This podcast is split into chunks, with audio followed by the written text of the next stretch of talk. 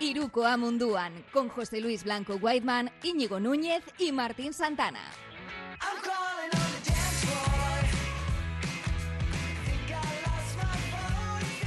Muy buenas, Gabón, buenas noches, ¿qué tal? Y bienvenidos a Iruko Amunduan, otra entrega más de este podcast que, bueno, cada semana voy a ir añadiendo casi lo que hacemos, con quién hablamos y qué cosas tocamos, porque parece que vamos a acabar dando a todos los palos en esta experiencia aquí en Twitch.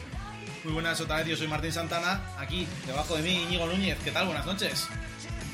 Buenas noches, Martín. ¿Cómo estamos? Pues ya preparados para una nueva entrega de Iruko Amunduan y nada, ahora tenemos que saludar a Whiteman y a nuestro invitado especial en el día de hoy, que es Carlas Foz. José Luis Whiteman, ¿qué tal?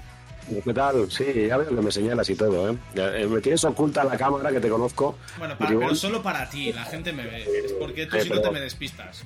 Pero me he inventado eso de poner dos ventanas, que ya sé que soy un, eh, estoy cerca de los 30, pero eh, todo se puede ir aprendiendo, menos los cajeros. Pues oye, que encima de ti tienes al invitado de hoy, que nos lo ha, nos ha traído aquí Íñigo, tienes a Carlas Foz, de Foz Sports.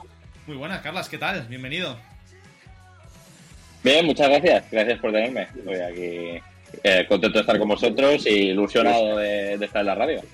Vamos a hablar un rato con, con, Carlas porque vamos a hablar de jugadores. Vamos a hablar hoy un poquito, nos vamos a acercar más a casa, porque Iñi Whiteman llevamos un par de semanas con la cantinela de que había que añadirle un plus a este programa para hablar de, ACB también y de los nuestros un poco y de sobre todo de las tripas de nuestro baloncesto.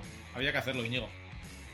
Pues sí, en efecto, tener un invitado como Carlas en el día de hoy nos va a acercar un poquito más a lo que es el la ACB, a poder conocer otras perspectivas, como es el mundo de los representantes, eh, porque bueno, pues eh, Carlas es el agente de Mike Torres, eh, agente jugador base del Betis, que este año ha tenido una experiencia en la G League y que ha retornado ahora a la Liga CB, aparte de Sergio Guet, que ha jugado también con Obradoiro bastantes segundos este año.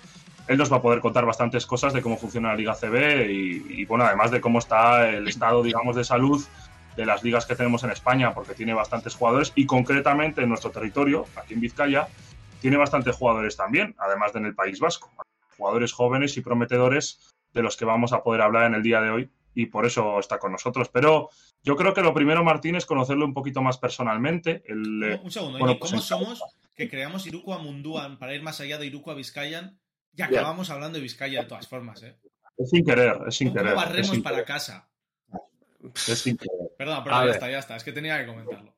no, no. Somos de todos lados. Si es que es lo que, es lo que hay. Venga, vamos, eh, Iñi, dale tú que conoces bien a Carlas, que yo estoy muy interesado, porque yo conozco, he tenido la fortuna de conocer a, a, muchos eh, representantes y, y, hay veces que se tiene muy mala prensa. De, eh, de, ellos. Sé que como en la vida, ¿no? Te puedes encontrar con gente buena, mala y regular, pero en el mundo de la representación, evidentemente también, y hay absolutamente de todo. O sea que, que bueno, en este caso, pues eh, quiero que me lo, que nos lo presentes a todos y que vayamos un poco para, para saber cómo van, cómo, cómo, funciona, ¿no? Y, por qué alguien se mete, se mete, a esto, porque yo los que he conocido, pues algunos, pues como Kiki Villalobos, un tío impresionante, por cierto, eh, pues hombre, era, claro, eh, jugador de baloncesto y tal, pero otras personas no, no son de ese perfil, ¿no? Entran un poco, cada uno tiene su propia historia y la de Carla no lo sé. Yo, yo creo que, que lo que hay que comentar también de Carlas es que es una persona que se ha ido haciendo, digamos, un nombre y que es una agencia emergente que ha podido tener esos éxitos que, pues, sobre todo entre este pasado verano y el anterior, de meter jugadores en ACB, de meter jugadores en, clubes y ligas importantes. Y en efecto queremos conocer esa perspectiva, ¿no? Yo creo que esa, ese estigma al que están sometidos de alguna manera los, los agentes, pues es el que viene a romper hoy Carlas, ¿no? A, desvelarnos que también hay personas distintas. Entonces, yo le quería preguntar lo primero cómo empezó con este tema, cómo se le ocurrió la idea de, bueno, de montar una agencia, supongo aficionado al baloncesto, pero bueno, cada uno tiene su historia personal y, unas causas y unos porqués, ¿no? Sí, sí, bueno, yo como todos empecé jugando a básquet, yo vengo de una familia de baloncesto, mi tío fue jugador ACB, Eddie Vidal, que es el speaker de la Euroliga, no sé si, el I Feel Devotion es mi tío. Eh, ah, sí, ¿eh? Entonces, esa devoción se entiende un poco mejor, claro.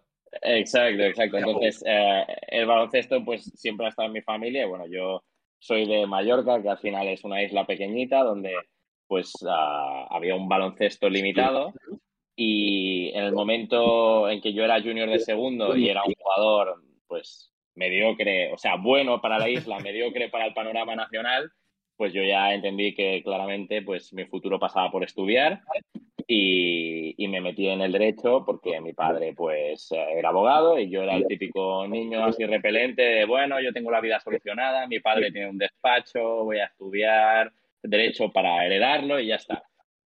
Y cuando empecé la carrera, eh, con cero vocación, eh, pues fue terrible, fue terrible, absolutamente terrible el inicio pero tuve la suerte de que de repente un, compañero mío de, equipo en, Mallorca, que era muy bueno, era muy bueno, ah, me, dijo, oye, tío, me he enterado de que los abogados pueden representar a gente, igual tu padre me puede representar, y de repente yo sentí como la llamada, ¿no? Fue como algo casi religioso que, me llamó a, me llamó a, trabajar ah, de esto, ¿no?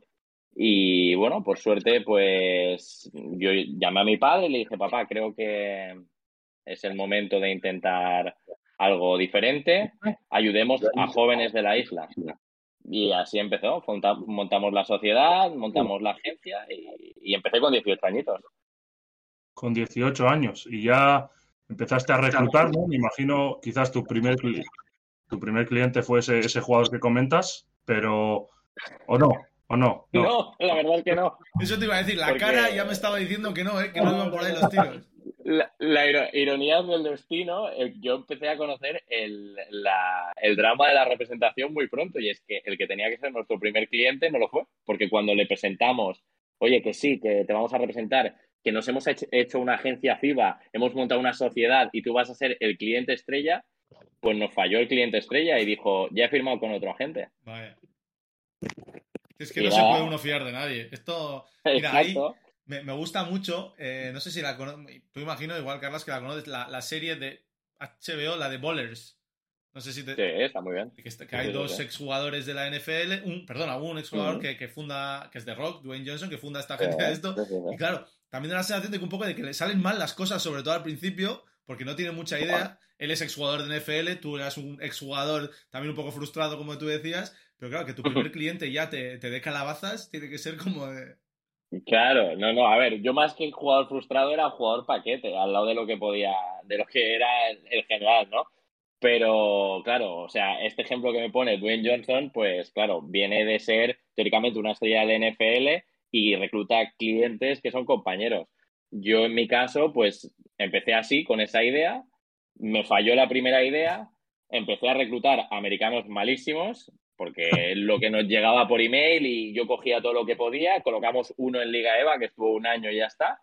Y, pero el objetivo y el interés nuestro era, pues ese, ayudar a, jóvenes. O sea, el objetivo inicial es, bueno, era y ayudar, pero en ese momento era ayudar a jóvenes mallorquines a salir de la isla. Punto. Ese era el objetivo.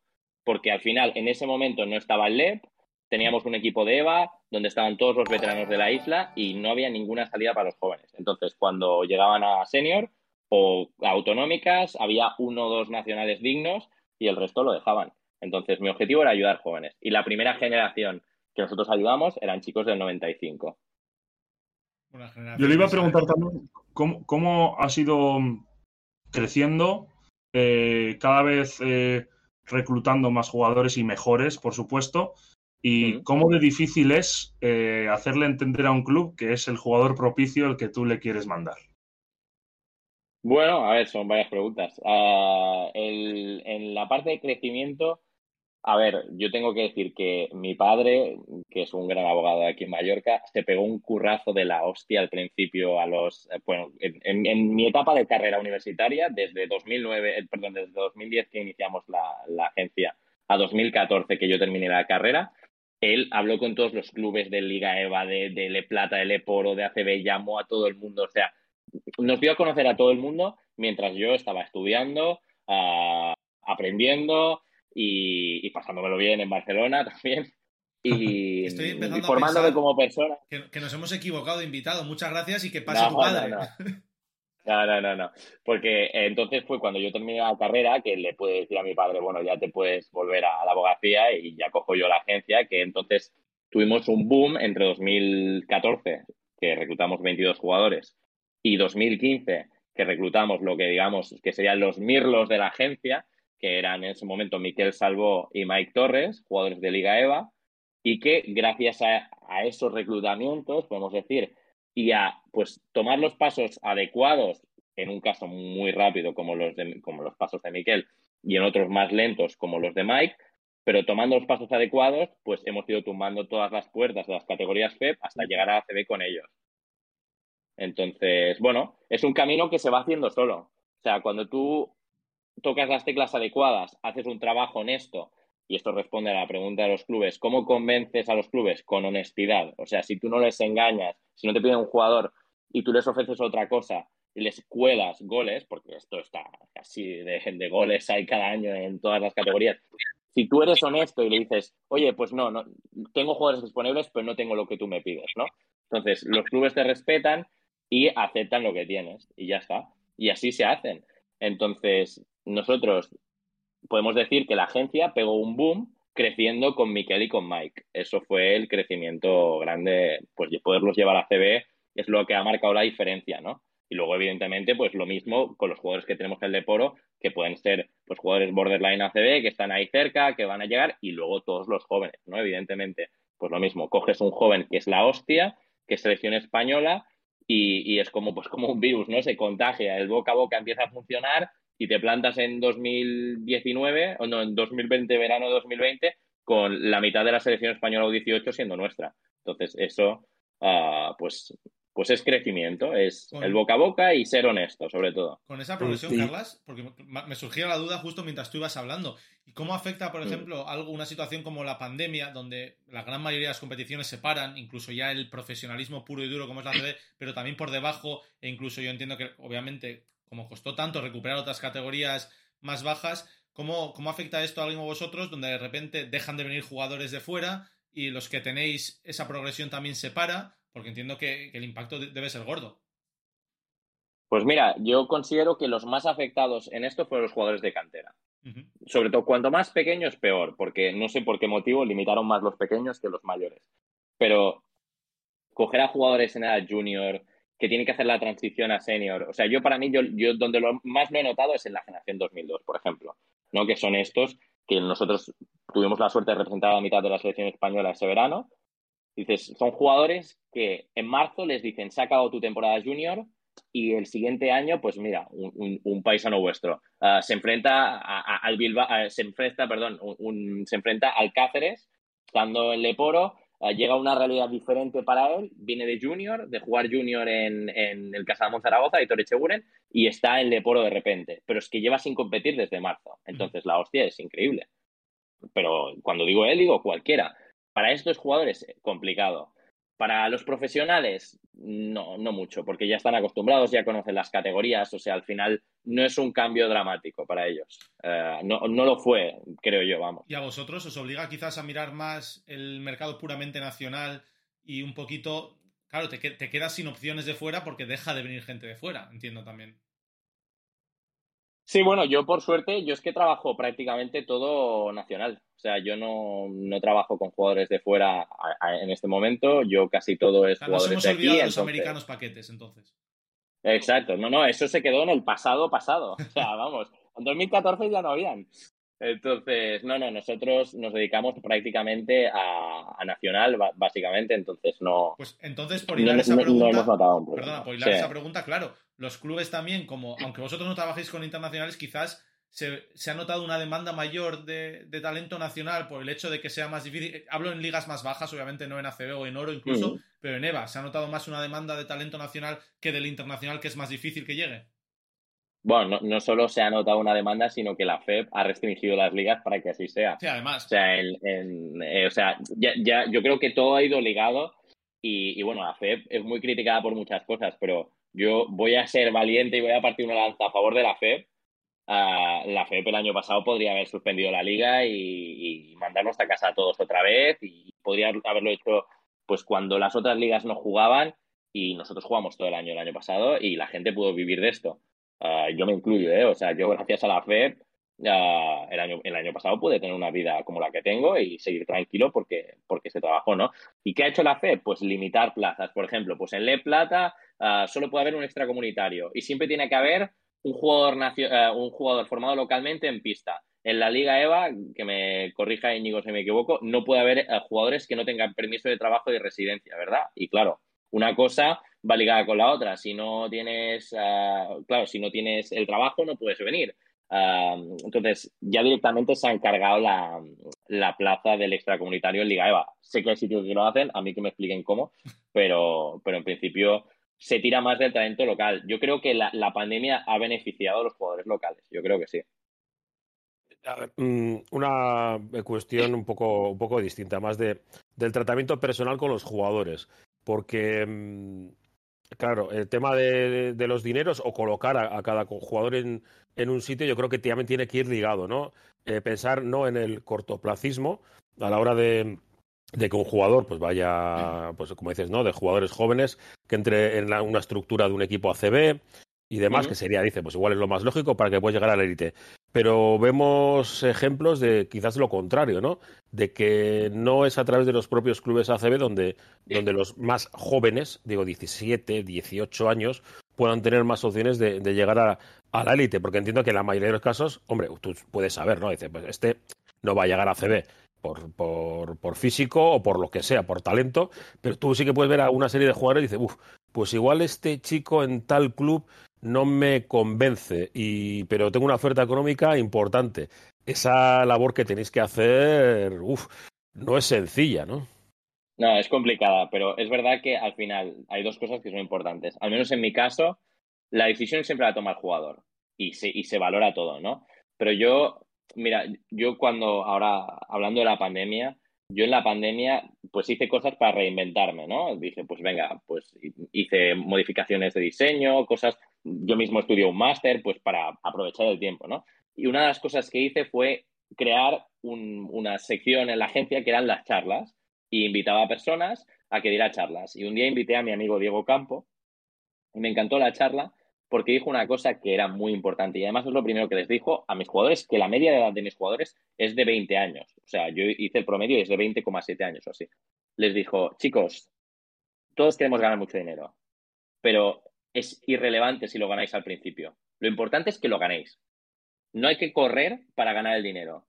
Y es así, o sea, a mí me da igual que un jugador de 18, 19, 20 años esté ganando dinero de bolsillo. Es que, hombre, ojalá todos sean Ah, pues estos jugadores del Barça o del Madrid que, llegan al primer equipo con 18 años y les ponen un contrato de estos locos eh, sobre la mesa. Pero es que no es lo normal. Lo normal es que se vayan a las ligas FED y entiendan lo que es el baloncesto, que crezcan, que se curtan y luego ya llegarán. Es que cuando nosotros teníamos a Miquel Salvo en Tarragona, es que estaba ganando 300 euros al mes piso y comida. Pero es que dos años después estaba ganando 15 veces más en Guipúzcoa Basket.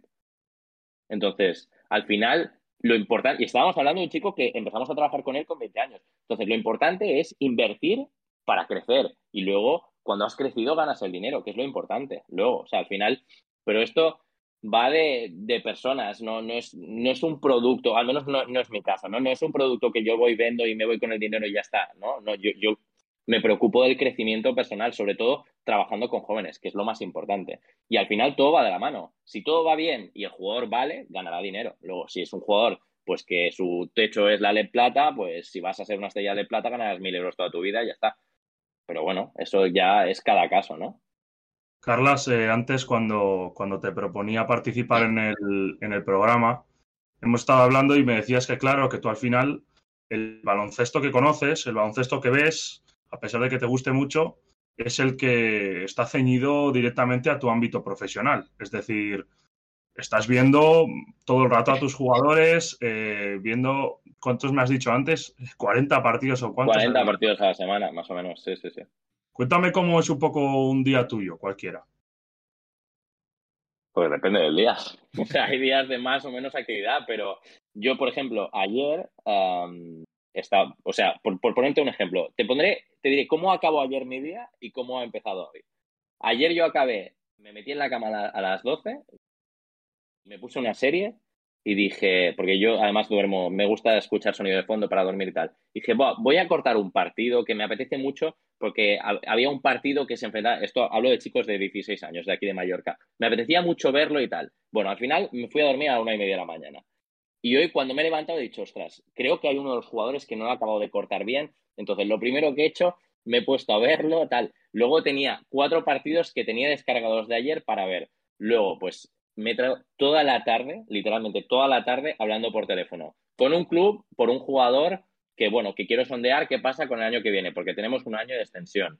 Luego, con un amigo mío que es del mundo del baloncesto, que hacía tiempo que no hablaba con él y quería hablar, hablar de unos temas de futuro, pero hablando de cosas pues que igual es de dos años vista. Luego, con un tema de un jugador con otro club, pues que está enfermo y que quería hablar, que no es COVID, quería hablar de, de los temas estos. Y al final eso, pues igual te tiras tres horas y media. Luego, unos padres que han ido a hablar con un club, pues esto, esto es mi día a día. Hay días que tienes más actividad, pues porque los jugadores demandan.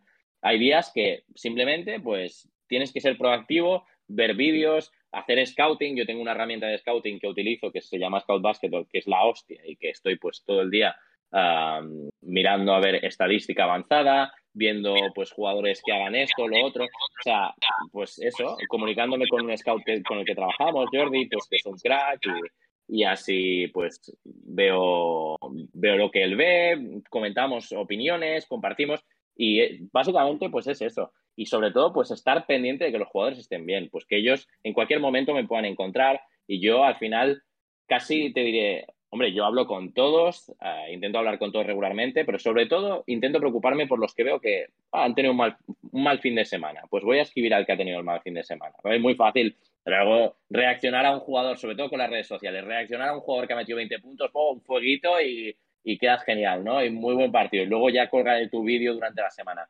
Pero el jugador que ha jugado mal, igual no espera el mensaje y lo recibe y le digo, oye, ¿qué, qué ha pasado? ¿Qué te, ¿Qué te, pasa? ¿Cómo estás? ¿Qué, ¿Qué podemos hacer? ¿Sabes? Eso, eso es mi día a día, realmente. Mira, para hacer el puente con, la Liga CB, eh, te voy a empezar preguntando por Mike, concretamente, ¿no? Que es el jugador que ahora mismo está en, el, Real Betis, que ha, vuelto de la G-League, que, bueno, que también entiendo que era una experiencia nueva, tanto para él como para ti. Eh, y bueno, que ahora lo tienes ahí en Betis, que el otro día ganó un partido importante y que está peleando para salvarse. ¿Qué nos cuentas de, del equipo bético. ¿Qué nos cuentas también de tu jugador Mike Torres y de esa experiencia que ha vivido por ahí a G-League? Bueno, la experiencia de Mike ha sido cuanto menos original, porque hemos dado más vueltas que una peonza, la verdad. Y, yo, como siempre digo, yo siempre digo a Mike, Mike, cuando termines tu carrera haremos un documental que se llamará sobre la bocina, ¿no? Porque todo pasa de repente y tal. Lo que teníamos claro el verano pasado es que Mike necesitaba un aliciente para superar pues este año de, jugar poco, ¿no? El año pasado fue un, año que viene de Leporo, a veces tienes una especie de estigma por venir de una categoría inferior que, es difícil de superar, ¿no? Entonces, el año pasado fue un año que costó, pero él tuvo un preolímpico maravilloso, donde le metió tres triples en la cara a Teodosic para casi ganar el partido, ah, y, bueno, le valió continuar en el Betis, él tiene dos años más, pero sí que hablamos con ellos de que consideramos que era bueno que tuviera una cesión, pues que durara todo el año. Realmente la idea era que fuera cedido durante todo el año. Entonces, yo hablé con el GM de Capitanes cuando lo anunciaron, el Capitanes es el equipo de G-League, y, le dije, mira, vosotros vais a ser el primer equipo latino de, de G-League, pues yo os presento a la estrella emergente del baloncesto latinoamericano. Él es español, pero optamos por jugar con República Dominicana porque tenía más sentido a nivel de, pues, opciones de jugar con el equipo, ¿no? Y, bueno, y la verdad es que fue una decisión que se tomó muy rápido, se comentó con Betis, perfecto, y luego teníamos que rellenar los huecos que había hasta llegar a eso, ¿no? Entonces nos fuimos a la República Dominicana a jugar, que fue una experiencia, y, bueno, y la verdad es que estuvo allí, allí se gana un buen dinero y, estuvo bien y luego fue a intentar competir para, clasificarse para Champions League y jugar en la Liga Belga, que jugó muy bien en la Liga Belga, hasta que llegó el momento de irse a la G-League. Se fue a la G-League y al principio le costó adaptarse, porque claro, él aquí es un base muy fuerte, allí es un base normal y corriente. Allí en el físico no, no destaca, ¿no? Y la verdad es que, bueno, por suerte o por desgracia, acabó increíble y si no hubiéramos tenido dos o tres partidos más, yo creo que la llamadita del NBA por el COVID hubiera llegado seguro. Entonces nos quedamos ahí a las puertas. en los dos, últimos dos partidos batió sus dos récords, 15 asistencias en uno, 24 puntos en 25 puntos en otro y, nos quedamos ahí. De hecho, yo lo digo, y cuando hablaba con el Betis en el momento de volver, yo les dije, no descartéis que en el momento que él se suba en avión para ir de Dallas a Nueva York y en la escala yo lo mandé para otro sitio. O sea, yo les dije, estoy hablando con dos equipos NBA y cuidado. Y ellos dijeron, vamos a ver qué pasa. Y al final, por desgracia, no llegó, ¿no?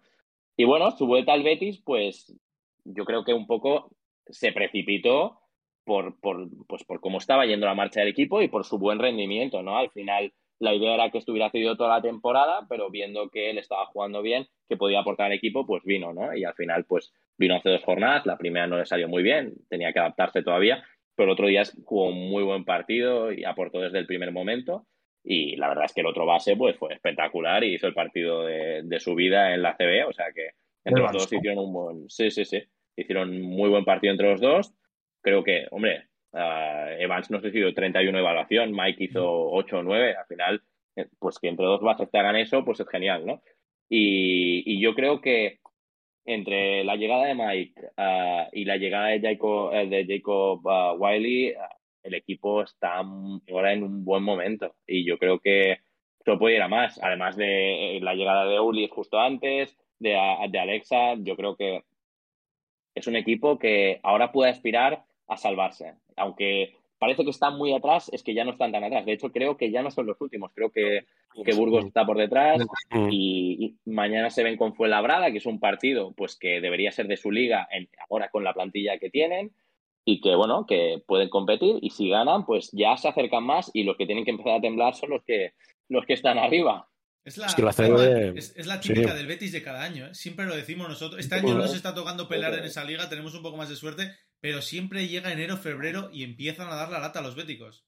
No, pero bueno, es, por pasta. bueno, claro, y es que hace cuatro días es que el Bilbao estaba, estaba en esa liga, ¿no? ¿no? es lo habitual para nosotros tampoco. Claro, es que de, hecho eh, el partido debut de Mike fue contra el Bilbao, si no voy mal, ¿no? Que, que estaba, bueno, es que, está, es que era un estado de forma brutal con, bueno, es que venían de ganar cinco partidos o este era el quinto partido que ganaban. Sí, claro, el quinto. Mm. Y, además el Betis, ha tenido la mala suerte de pararse un mes, de estar un mes parados, que eso es, eso es complicado, claro, porque ahí sí que, eso sí que se nota. O sea, cuando para toda la competición, bueno, para todo el mundo, pero si solo para un equipo es una puta. Em, lo, es para, muchas cosas. Oye, que llevamos 28 eh. Em, que hablo mucho, yo solo no, no, no, eh, perfecto, no, es que a mí se me quedan eh, muchas cosas. El tema, eh, cómo podéis terciar, solo, solo dos cositas, ¿vale? Para tratar de, enlazarlas con luego con un poco ACB y tenemos que hablar de, NBA y de, la, y de la Euroliga. Que con los datos que estamos viendo de resultados y, los tostones de partidos, creo que también el tema de la representación ahí tiene, tiene algo, que ver y también es, es, la tercera pregunta, pero voy de una en una para, para hacerlo bien y, tratar de ser un poco profesional. La primera, eh, te has tenido que encontrar fijo con impagos de, clubes con, jugadores.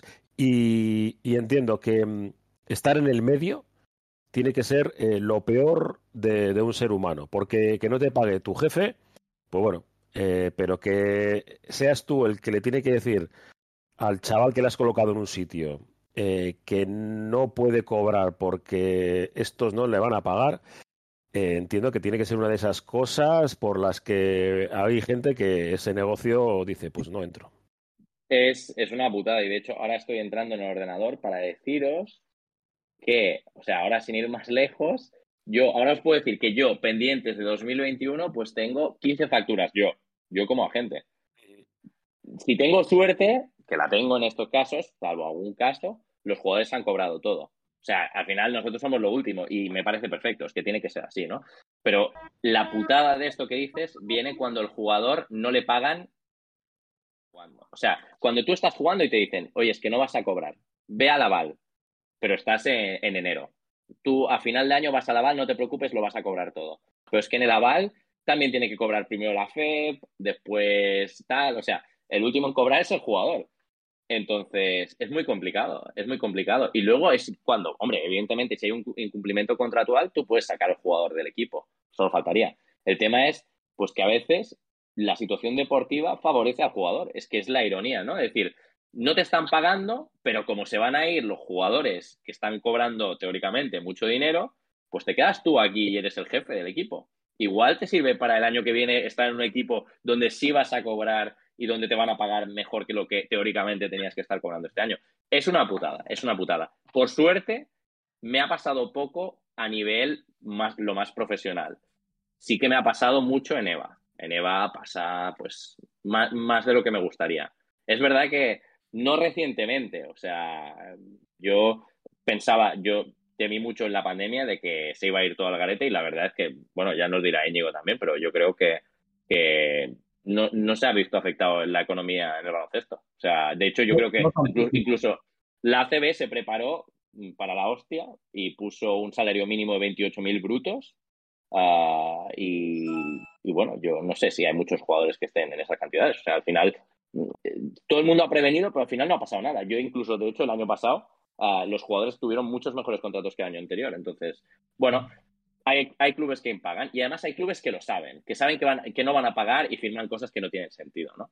Bueno, esto es la realidad, es la realidad y es complicado. Lo más difícil de mi, de mi trabajo es gestionar la frustración de los jugadores y si esto es parte de la frustración, esto es muy complicado.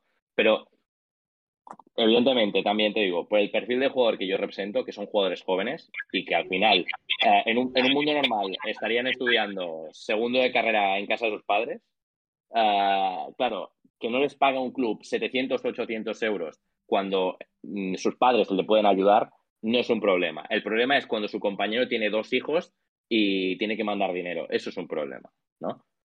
Entonces, yo por suerte este problema pues todavía no lo he vivido. Pero no vivirlo, seguro que sí, pero espero que no. Eh, la, segunda, ya enlazando con, con la ACB, pues un poco eh, la problemática que están teniendo, pues incluso Juan Llaneza nos comentaba hace algunas fechas, estoy hablando de Euroliga, pero yo creo que es trasladable a la propia, a la propia competición. No sé si de bajada de, nivel, en cierta forma, pero sí que vemos que hay clubes, sobre todo los importantes, que no tienen capacidad para fichar a jugadores eh, que necesitan. Porque hay algunos clubes que igual se eh, fichan, estamos mal y necesito hacer algo. Un poco como el gobierno con la pandemia, ¿no? Eh, ponemos mascarillas en la calle porque así, parece que hacemos algo, vale. Eh, en mm. este caso hay clubes que parece que hacen eso, ¿no? dices, pero, ¿cómo narices te fichan a un cuatro teniendo tres cuatros en el equipo o, un tirador cuando tienen no tienen dirección? Este tipo, este tipo de cuestiones. ¿Es por, por falta de, lo que hay alrededor, por, por eh, lo que ha entrado en G-League, que tú has comentado ahora mismo de uno de tus jugadores, que está haciendo que algunos dicen, pues yo para allí no me voy, que aquí sé que voy a tener la opción de, conseguir dinero, y al final vemos que la liga, no digo la CB, yo creo que la CB tiene un, nivel más que, más que aceptable, pero yendo a, la Euroliga, he empezado a, a, ver partidos sin sonido, que es muy importante, y dices, eh, ostras, ha bajado el nivel, ¿eh? Bueno, yo debo decir de esto que dices de la G-League, yo creo que evidentemente es un factor muy importante. Evidentemente, ah, yo de hecho me fijé en un dato ah, que me parece que ah, el 25% de los jugadores de toda la historia de, que han subido de G-League a la NBA ha sido este año. El 25%, o sea, se dice pronto. Creo que más de 100 jugadores de la G-League han subido a la NBA. 118 pues, contratos llegaron a firmarse pues, estos de 10 días de, de G-League a la NBA. Pues eso digo, yo me quedé con las ganas. Te falta una semana más de Omicron, ¿eh? Una, una semana más. No, me faltó una semana más de contrato a nosotros, que se acababa el contrato, pero la verdad es que eso es un factor. Y después, evidentemente, a ver, los clubes saben lo que hacen, pero hay veces que, para empezar, evidentemente, siendo que la G está limitando esto, provoca que no puedan, esos jugadores tengan la esperanza de quedarse en la NBA, eso lo primero, evidentemente, todos esos jugadores piensan en jugar en la NBA. Y luego aquí, pues tienes a veces, entiendo yo, ¿eh? porque no soy director deportivo, pero tú tienes que tomar decisiones que ilusionen a la afición, ¿no? Si ves que hay problema, pues hay veces, esto lo escucharéis de directores deportivos, pero yo, claro, yo escucho muchísimas declaraciones de directores deportivos, me encanta escuchar las ruedas de prensa y tal. Y dicen, ¿vais a fichar más? Yo, por ejemplo, eh, el Betis mismo, no sé si Luis, Luis lo decía el otro día, ¿no? Decía, ¿vais, vais a mirar más el mercado o, en Obradoiro, que también lo sigo y tal? Uh, y decían, si se nos pone un jugador a tiro, que sea interesante, sí. Y no es una posición en concreto, ¿no? Es, pues, que sea un jugador que ilusione, un jugador que sume y que sea mejor que lo que tienes. O que al menos, pues, esté al nivel, ¿no? Y hay jugadores, pues, que dices, pues no lo voy a dejar escapar porque se me pone a tiro, es así, ¿no? Entonces, a veces dices, no, es que ya, si ya hay cuatro cuatros, bueno, pues ya lo soluciona el entrenador, ya la convocatoria, ya era lo que sea, ¿no? Pero eh, y el aficionado verá que hay un esfuerzo. O así lo veo yo, ¿eh? No sé, yo. Si, fuera director deportivo, pues te podría decir mejor, pero no, no lo soy. Pero así lo veo yo, ¿no? Así, así lo entiendo yo. Yo coincido. Yo creo que, por ejemplo, Gaby que es un caso oportunidad de mercado, por ejemplo, que lo hemos comentado aquí, de decir, eh, está libre, eh, sí, vale, ya tenemos treses, ya tenemos cuatro, eh, perímetro, cuatro, hay que ficharlo, ¿no? Y, no, y, y, creo, creo que ese rumoreo eh, yo al menos leí yo por redes sociales que podía acabar en el Barcelona. y claro, eso, agiliza. Eso agiliza. Eso pone tensión, eso pone tensión, está claro. No, pero al final, si tú sobre todo en estos casos, si tienes la capacidad económica para tener jugadores, los tienes y punto. Y tienes plantillas de 20 jugadores y punto. Y ya está. Pues efectivamente. Carlas, te vamos a dar muchas gracias por haber estado con nosotros. Vamos a hacer un pequeño repaso ahora de, NBA y Euroliga para nada, pues para que los que nos escuchan estén un poco enterados de todo lo que ha pasado en el trade deadline de, NBA y también pues de las cosas de Euroliga, que hoy teníamos partidos aplazados. Personalmente agradecerte mucho que hayas estado con nosotros, eh, ha estado verdaderamente estupendo. Creo que nos has dado otra perspectiva de lo que es el baloncesto, que no habíamos tenido aquí en Irukoa, en Irukoa Munduan que te volveremos a llamar cuando vuelvas a tener más jugadores ACB. Cuando queráis, cuando queráis. y cuando, vuelvas a tener ese contrato de 10 días en la NBA, a ver que se nos queda a punto, pues ya sabemos. Que, sea un garantizado de un año, mejor. Venga, perfecto. Contamos con eso. Pues muchísimas Os llamaré yo a vosotros. Venga, gracias, chicos. Un abrazo. Gracias. Hasta luego. Adiós. Bueno, chicos, pues Seguimos un poquito. ¿Queréis que os cuente Euroliga o le damos primero NBA? No, no, ya que estamos, hemos hecho local, vamos a hacer Europa y luego ya nos vamos al otro lado del charco. Yo, quiero introduciros con, antes de que empieces con el tema sesudo, eh, que, te lo curras muy bien. Yo hablaba al mediodía, eh, creo que no ha sido en antena. Tengo dudas, porque al final hoy he tenido un día muy largo. Entre Guernica la mañana, que, que se presenta el 25 aniversario de, de, pues de la creación del club, ¿no? de la fusión, para crear un nuevo, un nuevo club que va a ser muy, muy chulo, con, por ejemplo, un partido de Miribilla de, de Guernica, de, Liga Femenina, que, va a estar seguramente chulísimo.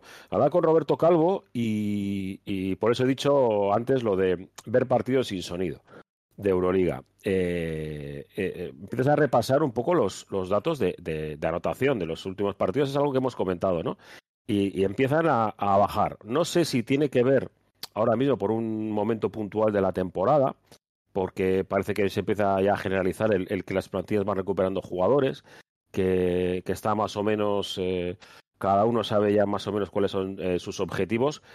Y, luego hay que matizar cada, partido concreto, ¿no? Ahora vamos a hablar del partido del Real Madrid, pero eh, yo sin ponerme de abogado del diablo del Madrid, que lleva una tunda, o sea, la semana pasada doble jornada de Euroliga, partido de ACB, hoy partido de Euroliga, el domingo clásico, o sea, perdón, el viernes el clásico. Había gente dándole unos palos que te cagas en, redes sociales. Es, es alucinante, no, no, lo entiendo. Yo no lo he metido, pero entiendo que será trending topic, lazo, fin de ciclo y bueno, lo que pasa siempre, ¿no? Cada febrero, desde hace 10 años. Es que lleva el Madrid tres, tres semanas seguidas de doble partido Euroliga más ACB. Y y al final pues se nota, si es, que, si es que es evidente. Esta es la cuarta, creo. O sea, ha ganado todas las dobles jornadas de, Euroliga, ha perdido en casa con, con, Barça, ha perdido en casa con Andorra en ACB y con Valencia Basket el otro día.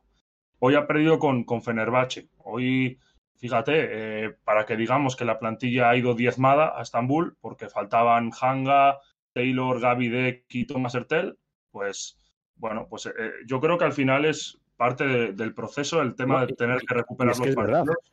Es que no es una excusa, es que es verdad que, le han faltado los jugadores, porque puedes decir, ah, el Madrid tiene momento de pasta, cosa que es verdad, que tiene más opciones que el resto, es verdad, pero que el Madrid está haciendo eh, otra vez una, gran temporada, es líder de ACB, me da igual, si primero y de Euroliga.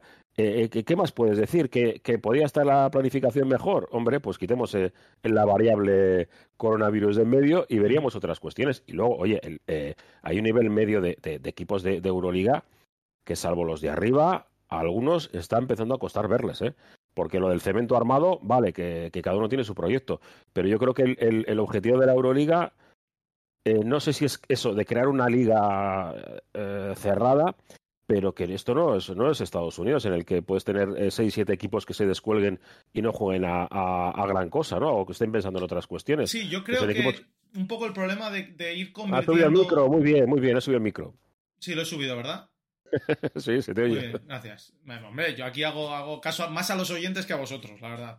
Decía que quizás un poco el problema que veo en esta conversión que está tomando la Euroliga hacia este sistema de franquicias casi tan fijas es el hecho de que, como sabes que te puedes permitir, entre comillas, un año malo, entre comillas, eh, no tienes esa urgencia si ya te ves abajo de descensos, como puede ser en las ligas nacionales, o de no jugar esa competición el año siguiente.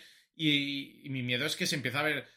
Mm, tampoco voy a decir que el tanking de la NBA eh, exista en la Euroliga, pero sí un poquito lo que tú decías, esa dejadez no estoy, es que no creo que sea ahora mismo dejado. Yo creo que es que, es que hay equipos eh, vivos eh, en Panathinaikos. No tiene nada que ver con el histórico Panathinaikos. ¿no? Eh, le, mete por 26 el Barça, el, e incluso el Zalgiris. Oye, que con todos los respetos del mundo, que se ha ido un suplente casi de Bilbao Basket a jugar a, un equipo de Euroliga. Que es que esto es inconcebible. Para eso también, pues con, con, con Carlas, ¿no? claro, la G-League ha quitado seguramente potencial a muchos equipos de la, de la Euroliga pero es que hay equipos, fíjate, el Vasconia se quedan 60 puntos contra Olympiacos, que, es, que, no es. No se parece nada. No, es ningún espectáculo, ¿no? Y, luego el Zenit, el Zenit que, que, nos cae muy hincha y Pascual, pero es un tostón verles. Esto, bueno, em, yo creo que están influyendo varios factores, los comentamos la semana pasada con Ander, yo creo que el tema de, que están empezando a faltar piernas es claro. Eh, y falta energía en los equipos porque están jugando muchos partidos, porque están teniendo que recuperar todos los acumulados y esto está propiciando precisamente, pues creo que es el ejemplo paradigmático es lo que le ha sucedido ya al Madrid, o sea, ha tenido falta de frescura desde el minuto 1 hasta el 40 e incluso le ha ido mejor la vida y el partido cuando ha puesto a dos jugadores como son Carlos Alocen y Juan Núñez, que tienen menos minutos, pero que quizás tenían más físico o más energía para poder jugar, ¿no? Eh, yo creo que también va relacionado con lo que, con lo que se está permitiendo, digamos, desde los, eh, desde los puntos arbitrales, ¿no? Porque yo creo que eh, defensivamente, por ejemplo, el Fenerbahce hoy ha hecho una defensa increíble, increíble, pero todo el rato al límite de, límite del contacto, poniendo su físico al servicio del equipo, en todos los casos prácticamente, y, y parece que se, en muchos casos se impone el físico al talento. Y quizás creo que es esto lo que puede dar un poco de pena y lo que puede hacer que se pierda eh, realmente un poco el espectáculo. ¿no? Yo creo que, a ver, no, no solamente esto, sino que están influyendo varios factores como esa falta de frescura. Insisto, creo que también cada vez se está permitiendo más, más en el contacto, más uso de manos. Cada vez vemos menos talento, menos jugadores talentosos en Europa y vemos eh, partidos más rocosos y más complicados de ver para el espectador medio, ¿no? Porque quizás, pues frikis como yo, lo puedo decir así personalmente, pues incluso hasta allí puedo llegar hasta a disfrutar de esas batallas tácticas, de dureza, de rocosidad, pero no es, no es el baloncesto que podemos vender, ¿no? Mm. Entonces, eh, bueno, yo creo que consecuencia de esto, fíjate, una excepción fue el otro día jugaron CSK y EFES y creo que el resultado final fue 96-97 en la prueba, que fue un partido de baloncesto espectacular, la verdad, para ver eh, dos arsenales ofensivos, Shane Larkin desatado, eh, de nuevo muy bien, se fue arriba a CSK y luego volvió EFES eh, y bueno, va a sacar eh, un punto y una casualidad graciosa, que es que no estaba ninguno de los dos primeros entrenadores, ni Ataman ni Tudis, por diversas eh, enfermedades. Bueno, se ha, dicho, se ha dicho que se ha jugado con COVID ese partido, ¿no? Eso parece, ¿no? Alguna cosa. esta mañana que Ataman decía que cómo había podido pasar. Y bueno, el Chesca que también parece que sí que se está abonando a esos marcadores altos porque tuvo triple prórroga. Efectivamente, ah, contra Unis Kazan. Eso es. Ahí Oye Mayo acabó definiendo para los de Perasovic que habían perdido contra CSK en la Euroliga en la penúltima jornada que habían disputado, pero bueno, les devolvieron, les devolvieron esa victoria con el canastón de Oye Mayo sobre la bocina. que lo vemos ahí. En 2022, ¿eh? ¿Quién lo iba a decir? Ya te digo, ya te digo. ojo que el reinado este año puede cambiar en Rusia, ¿eh? porque el no muy buen estado, el no excepcional estado de forma de CSK más el muy buen estado de forma de Unix y el de Zenith, que a la chita callando, como decíamos la semana pasada, y sin hablar, sin, sin, sin hacer mucho ruido, lo está haciendo muy bien, pueden hacer que se tambaleen un poco los cimientos del equipo del, del, ejército ruso, ¿no? Os iba a contar también que en cuanto a rocosidad, pues tuvimos pelea. Tuvimos pelea en Milán eh, entre, entre Milán y Fenerbahce. Eh, parece que Guduric tuvo un encontronazo verbal con Ettore Messina. Por cierto, partido 60-69. O sea, tampoco Nos no nos salimos del guion. Y bueno, acabaron ahí. Kyle Hines se, bueno, se metió a defender a su entrenador. En primer lugar, parecía que Georgievich, eh, bueno, pues estaba un poco más tranquilo y tranquilizaba a Messina, pero luego el Chacho lo señaló así con el dedo y también acabó eh, bueno, pues enfadándose un poquito, eh, Sasha Georgievich. Sí, porque de hecho y, Georgievich y, Messina al principio se abrazan, incluso parece, luego como que no, y, era una situación un poco, un poco surrealista. Sí, sí, sí, era bastante, bastante extraña. Ahí estamos viendo. Sí, sí, eso es curioso. Como, un beso, no pasa nada. Sí, pero. Aquí te odio, aquí te quiero. Lo que pasa que luego eso, ¿eh? que luego Georgievich, que estaba muy tranquilo, le empieza a señalar el chacho y, se enfada un, un, poquito más de lo que parecía que se podía enfadar, ¿eh? desde luego. Así que bueno, sin más, eh, un dato más que para, por cierto, que hay que decir que dentro de esa rocosidad Fenerbahce lo está haciendo muy bien. Se ha recuperado sin Vesely y sin Decolo y está ganando partidos muy relevantes, como es el otro día en Milán y como es hoy al Madrid, que iba líder y le ha ganado bien. Le ha ganado bien. Eh, defendiendo muy bien, con muchísimo physicality, como dicen los americanos, mm. poniendo muchísima dureza. Y bueno, pues eso son un poquito Fenerbahce. Y por último, me gustaría comentar tema Barça para ir pasando un poco página de, de, Euroliga y hablamos de NBA, que hay cositas también que comentar hoy. Parece que Corey Higgins se va a operar de la fascitis plantar y esto no tiene muy buena pinta. Eh, Juanjo Lusa de, de, Onda Vasca siempre dice, que, que, siempre me hace mucha gracia, que los tratamientos conservadores no valen para nada que al final el tratamiento conservador siempre acaba en operación. Bueno, pues ha sido el caso de nuevo de Corey Higgins, que optó por un tratamiento conservador de esa fascitis plantar, parece que al final se va a tener que operar. Y a colación de esto saco el nombre de Dante Exum. El otro día hizo un matazo contra Bradoiro, parece que puede ser, quizás está adquiriendo cada vez más relevancia en el juego del Barça, quizás pudiese ser, no es el mismo perfil de jugador, está claro, pero un poquito el relevo de, de Corey Higgins en ese perímetro del Barça al que le falta si, si falla Higgins, que es el mejor o uno de los mejores jugadores de la Euroliga, pues Dante Exum les ayudará, porque es una baja bastante sensible. El mate es espectacular, esa batida a dos pies, eh, después además un muy buen movimiento con un primer bote larguísimo, el mate realmente del australiano es increíble. O sea, es uno de esos mates que celebraríamos mucho en la NBA. Sí, sí, sí, es una y, que, y que quizás Euroliga no está sacando rendimiento, no sé si también digo, en rendimiento mediático. Yo creo que le tiene que dar una, una vuelta a Euroliga. Sé que han cambiado la web y, siempre están atentos a, al tema del marketing, pero me parece que, el, que vender el, el producto Euroliga le podría hacer un, no sé, eh, quizás de forma, de forma un poco más espectacular, porque hay jugadas espectaculares cada jornada. ¿eh?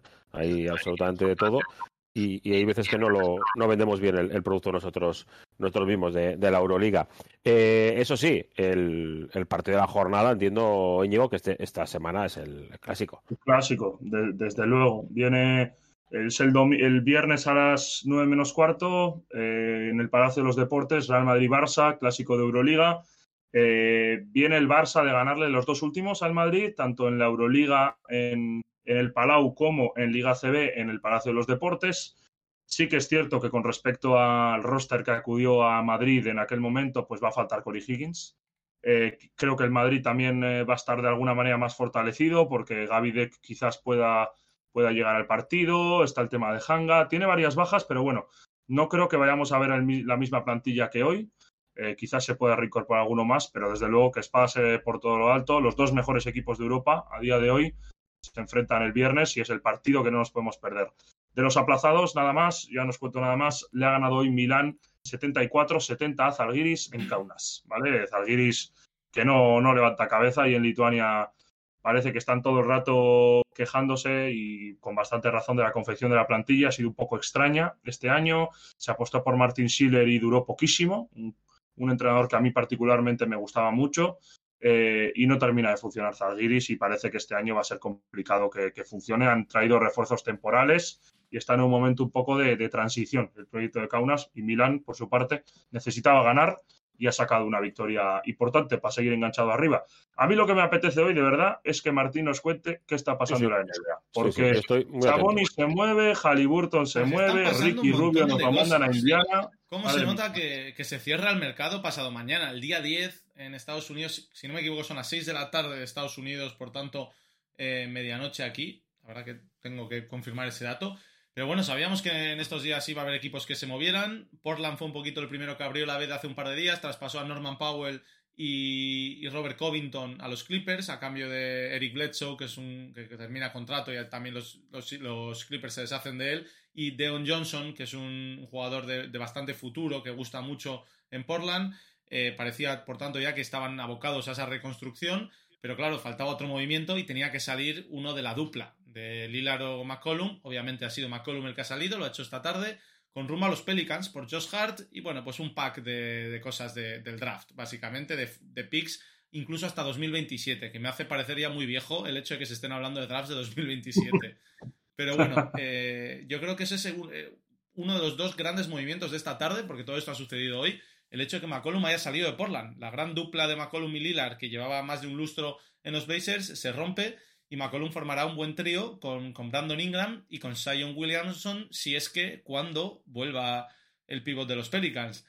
Yo la verdad que tengo ganas de verlo porque McCollum es el jugador con más jump shots, con más tiros metidos en, en suspensión en los últimos cinco años en la NBA, por encima de, jugadores como Curry o, bueno, otros bases de, de la liga. Entonces yo creo que los Pelicans, que ahora mismo la verdad dan asco, las cosas como son, aunque están en una bastante buena racha, justo esta semana. Eh, espera, mira, justo ahora mismo acaba de anunciar Wojnarowski en este instante que Bradley Beal no va a jugar más esta temporada porque se va a operar de su muñeca izquierda. Así que mira, otros que van a tanquear, los Wizards. eh, Martín, eh, antes de seguir cotando los traspasos de hoy, tema Ben Simmons, James Harden, ¿qué? ¿Tú qué intuyes?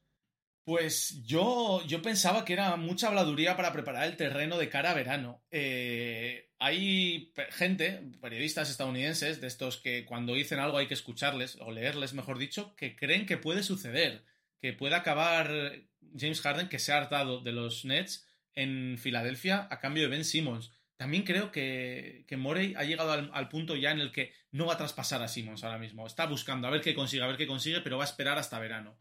Se había hablado también de su posible salida a Portland, de su posible salida a los Pelicans, eh, de su posible salida a los Kings. Ahora los Kings ya se sabe que no, porque los Kings han sido los protagonistas del otro gran movimiento de esta tarde. Eh, Indiana Pacers quería mover a Domantas Sabonis, lo tenía claro desde hace ya un mes y medio, dos meses. Querían hacer algo para revitalizar esa plantilla y ha conseguido sacarlo. El lituano que jugará en Sacramento, mi más sincero pésame, eh, y lo hará, se ha movido bueno, pues un, claro, puede parecer que los Pacers han robado. Yo tampoco creo que sea así, pero han conseguido a cambio a Tyrese Halliburton, un base de segundo año que a mí me gusta muchísimo y que si yo hubiese sido los Kings, hubiese sido el único al que no hubiese movido. Hubiese movido antes a De'Aaron Fox que a Halliburton, aunque sí que es verdad que De'Aaron Fox a día de hoy es mejor jugador. Buddy Hill, si no me equivoco, también ha salido en ese traspaso. Y, y, y, esto me hace preguntar, los Lakers, si lo recordáis, en verano estuvieron a punto de firmar primero a Buddy Hill, luego a DeMar DeRozan, finalmente se quedaron con el tío este que pega ladrillazos el ¿cómo, cómo se llama este? El, el tal Westbrook Whiteman, que, que, también nos cae, ¿eh?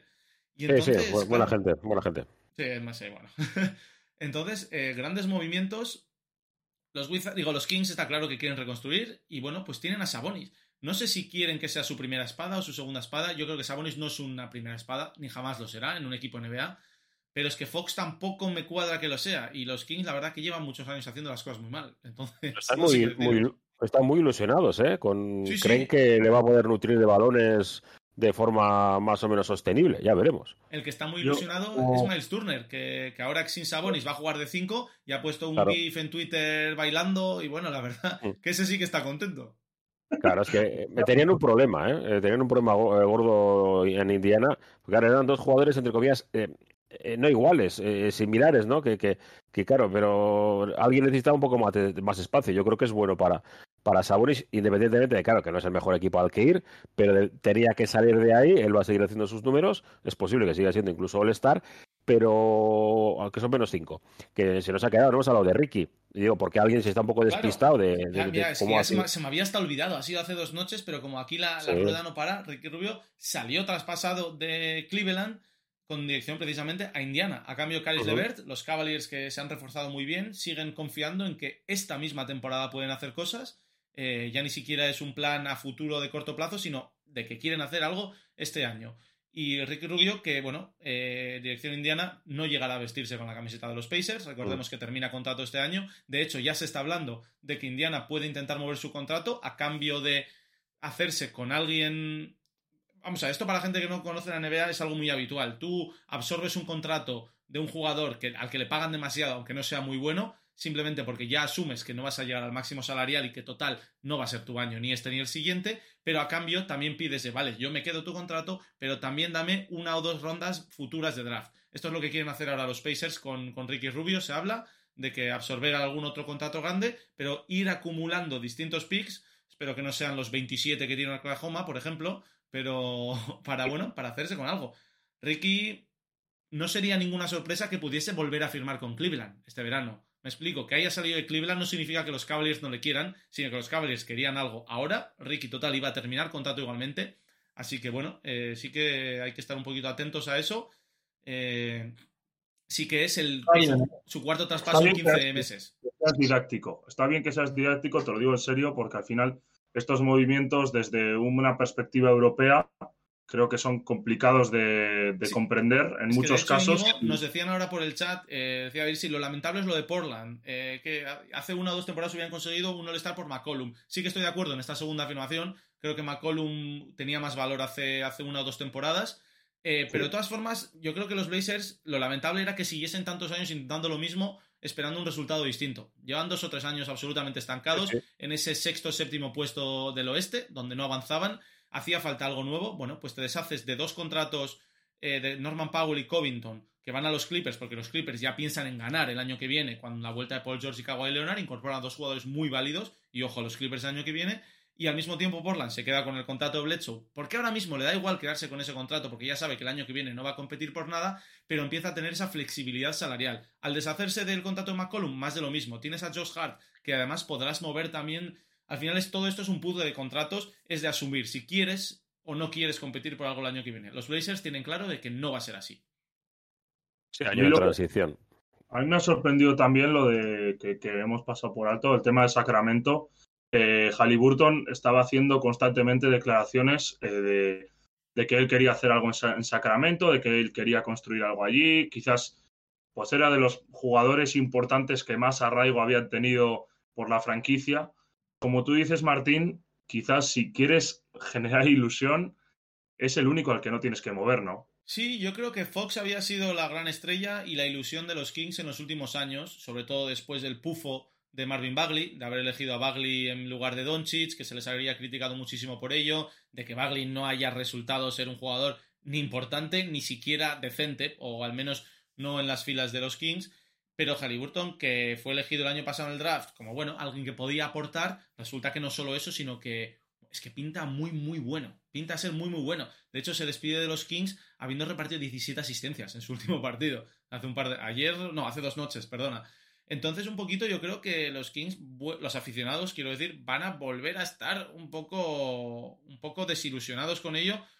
Porque, claro, eh, te quedas con la idea de que no, no, no hacen bien las cosas. Mira, estaba viendo, estaba viendo ahora, por ejemplo, lo que, lo que, lo que los Blazers han habían gastado para conseguir a, Norman Powell, Covington y Larry Nance Jr. O sea, cuando les consiguieron fue a Gary Trent, Rodney Hood Derek Jones y tres primeras rondas. Y ahora, deshaciéndose de ellos, han conseguido a Eric Bledsoe, Justin Winslow, Keon Johnson y una primera ronda. Claro, viendo eso, ese traspaso en grande, sí que piensas que los Blazers han salido perdiendo. Pero está claro que lo que buscan ahora es que Keon Johnson salga bien, que los veteranos tiren del carro un poco para llenar el pabellón durante los próximos dos años y de que a ver si esos picks que has conseguido te dan una o dos buenas piezas para empezar a construir alrededor de Lillard. De hecho, había una foto, bueno, ahora no sé si voy a ser capaz de encontrarla, muy curiosa rulando por redes sociales de Lillard en el suelo, tirado así de espaldas en un partido y sus cuatro compañeros ayudándole a levantarle. Esos cuatro compañeros hoy ya no son compañeros suyos.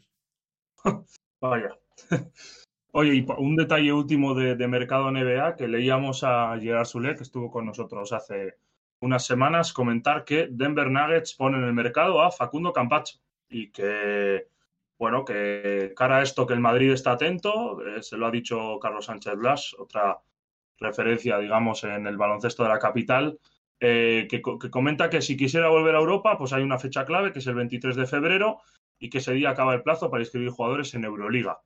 Eh, lo que tiene que tener claro también la gente es que tiene un contrato garantizado, es decir, que si, que si quieren que ya no esté en Denver y no lo traspasan, lo tienen que cortar. No es tan sencillo como simplemente pues, otro tipo de, contrato, ¿no? Pero bueno, otro apunte más para, para, la gente en ese salto de charco, pues que puedan tener en cuenta que quizás la situación de Facundo Campacho cambie en los próximos, bueno, en las próximas horas, ¿no? Hasta el cierre. En las próximas 36 horas va a haber mucho, mucho, mucho movimiento.